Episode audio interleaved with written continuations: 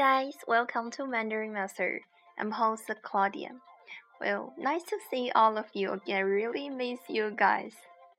So today I want to teach you a very useful slang, which is 面子。面子，嗯，这个词中国人超常用的。嗯，那我给大家解释一下它是什么意思吧。首先先讲一下发音，面子，面。Well, be careful the first words of this phrase is the following tone, 面. And the second words, you should pronounce it very softly, 子,面子. So if I translate it directly, that means the outside surface of the subject. However, um, our Chinese usually use these words as vanity or to say reputation. 比如说，面子我们会把它当做体面的意思来讲， 就是说表面的虚荣。嗯，中国人会经常说一个人爱面子，他留面子、要面子，或者说做一件事儿要看某人的面子之类的。So in this kind of situation, 面子 means vanity。嗯，比如说爱面子，爱面子。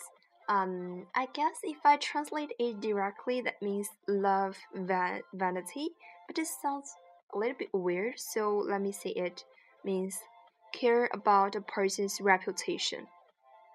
And 留面子和要面子 actually is the same meaning. 那还有另外一种对面子的解释就是情面，情面。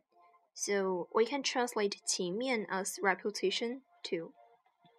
Well, here, let me give you two examples. The first one is 这太丢面子了。这太丢面子了。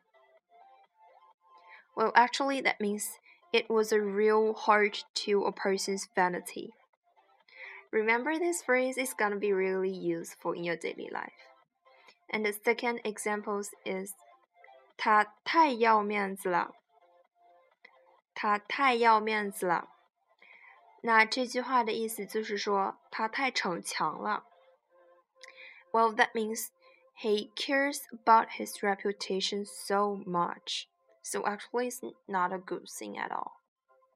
Mm, so I hope you guys can really understand and remember this phrase. It's gonna be really useful in your daily life.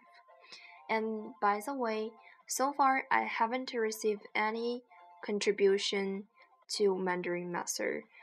Mm, I hope you guys can share your own feeling, your own experience about Chinese culture, and just recording a voice and contribute it to Mandarin Master. And then I can post it on my podcast. And trust me, there are tens of thousands of audiences right here and willing to hear your experience. So just just give it a shoot.